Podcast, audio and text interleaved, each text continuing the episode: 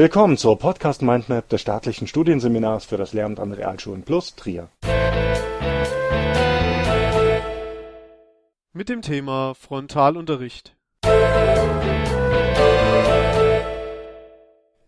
Im Frontalunterricht dominiert in der Regel der Lehrer, der den Lernstoff lehrgangartig, kursorisch oder systematisch im Sinne des Vortrags und des Lehrergesprächs vermittelt, veranschaulicht, doziert, abfragt. Die darbietenden Formen stehen im Vordergrund: Vortragen, Vorlesen, Vorführen, Demonstrieren, Erklären durch Veranschaulichen, das Referat, das Lehrergespräch usw.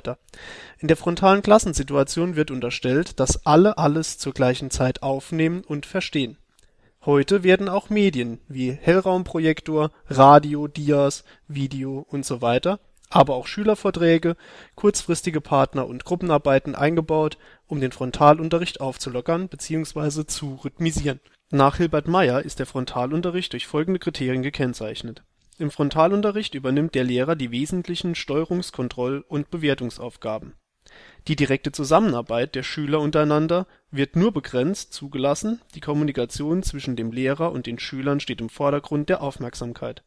In der Mehrzahl der Fächer müssen die Schüler den größeren Teil der Zeit sitzend zubringen und dabei nach vorn zum Lehrer an die Tafel bzw. in das Heft oder Schulbuch schauen.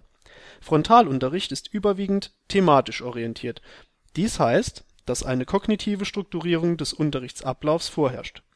Die Wirklichkeit die durch das methodische Handeln von Lehrer und Schülern im Unterrichtsprozess hergestellt wird, ist überwiegend sprachlich, nur zum Teil bildlich und kaum über aktive Schülerhandlungen vermittelt. Dabei ist der Sprechanteil des Lehrers regelmäßig höher als der aller Schüler einer Klasse zusammen. Der typische Ablauf einer Frontalunterrichtsstunde könnte nach Meyer folgendermaßen aussehen im Anschluss an die Stundeneröffnung in Form von Begrüßung oder Klären von Organisatorischem erfolgt der Unterrichtseinstieg (oft in Form der Wiederholung oder Hausaufgabenkontrolle). Nach der Darbietung des neuen Stoffs bzw. der Arbeit am neuen Stoff folgt die Ergebnissicherung (in Form eines Tafeltextes, einer wiederholenden Übung oder der Zusammenfassung durch Lehrer oder Schüler). Das abschließende Stellen der neuen Hausaufgaben gibt zugleich den Einstieg der Folgestunde vor aus diesem Schema entwickelt sich eine gewisse Routine bzw. Ritualisierung im Unterrichtsalltag. Die Schlüsselkriterien von Meyer implizieren bereits erste problemhaltige Aspekte des Frontalunterrichts. Wird er als alleinige Lehr und Lernform eingesetzt, verkommt der Unterricht zur methodischen Monokultur. Passivität, Mangel an Selbstständigkeit und Verantwortungsübernahme sind dann praktisch unvermeidbar im Frontalunterricht kann sich die Lehrperson zwar authentisch einbringen und Informationen schnell und einheitlich vermitteln, individuelle Lernwege, das persönliche Arbeitstempo und kooperative Arbeitsformen werden im reinen Frontalunterricht jedoch völlig vernachlässigt.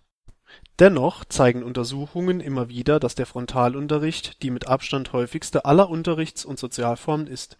In seinem Kapitel Gründe für die ungebrochene Vorherrschaft rollt Hilbert Meyer die Hintergründe auf er stellt die These auf, dass die ungebrochene Vorherrschaft des Frontalunterrichts kein Betriebsunfall ist und auch kein pädagogisches Versehen, sondern ein durch die gesamtgesellschaftlichen, die juristischen, curricularen und institutionell-organisatorischen Voraussetzungen bedingter Konstruktionsfehler der Schule.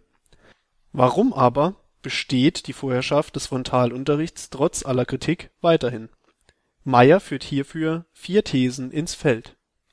Erstens das von Lehrern am allerhäufigsten genannte Argument für die Beibehaltung des Frontalunterrichts lautet: „ Ich komme sonst mit meinem Stoff nicht durch.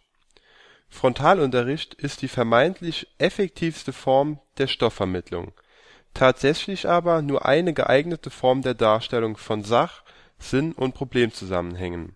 Zweitens. Ein zweites, oft genanntes Argument für die Beibehaltung des Frontalunterrichts lautet in etwa nur hier habe ich meine Pappenheimer unter Kontrolle.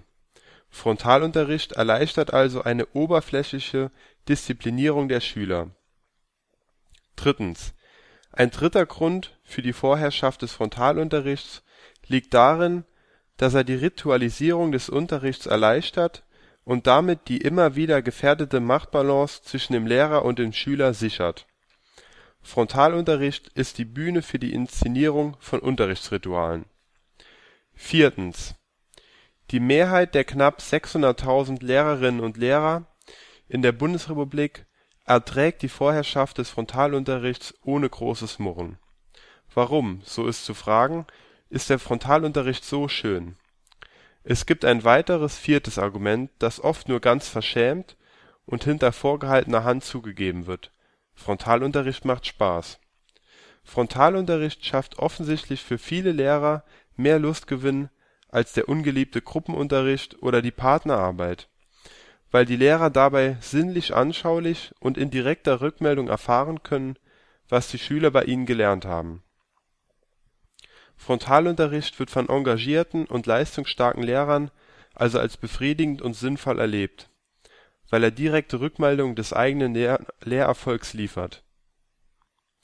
Meyer konstatiert, dass die seit der Reformpädagogik vom Beginn dieses Jahrhunderts geläufige Kritik am Frontalunterricht eine schwierige Situation geschaffen hat. Für die Theoretiker ist der Frontalunterricht weitgehend uninteressant. Die Praktiker betreiben ihn notgedrungen, aber oft mit schlechtem Gewissen und ohne didaktisch-methodische Impulse der Theorie. So ist eine Verkümmerung der Methodenkultur des Frontalunterrichts entstanden, die dringend korrigiert werden sollte. Frontalunterricht ist nicht zwangsläufig etwas Schlechtes, so wie Gruppenunterricht oder Projektarbeit nicht zwangsläufig und für jede Unterrichtssituation gut sind. Es gibt guten und schlechten Gruppenunterricht, ebenso wie guten und schlechten Frontalunterricht.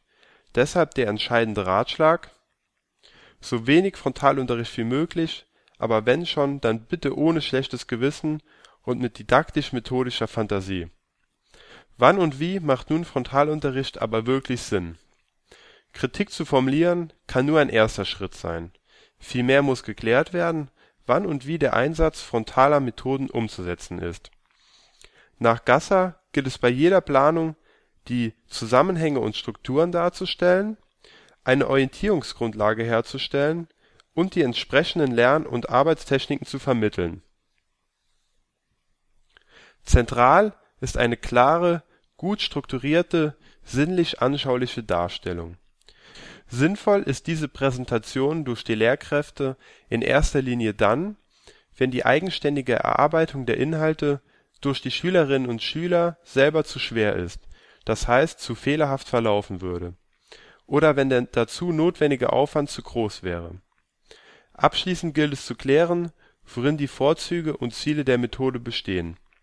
Nach Müllener-Malina erlaubt es der Frontalunterricht, dem Darbieter einen Inhalt in klaren Strukturen aus der ihm relevanten erscheinenden Sicht effizient zu vermitteln und damit sicherzustellen dass alle Rezipienten auf demselben Stand sind.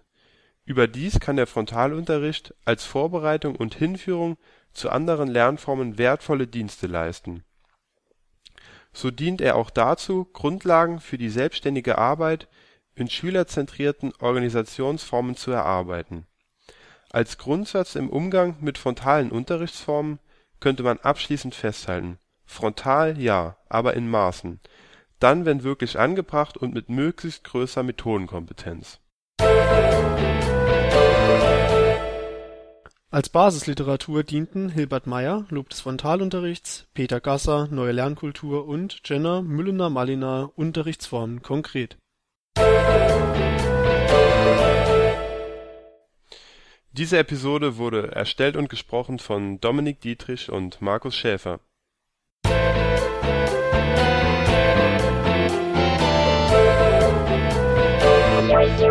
Das war eine Folge der Podcast Mindmap Schule des staatlichen Studienseminars für das Lehramt an Realschulen plus Trier. Wenn Sie an weiteren Inhalten rund um das Themengebiet Schule interessiert sind, googeln Sie einfach staatliches Studienseminar für das Lehramt an Realschulen plus Trier.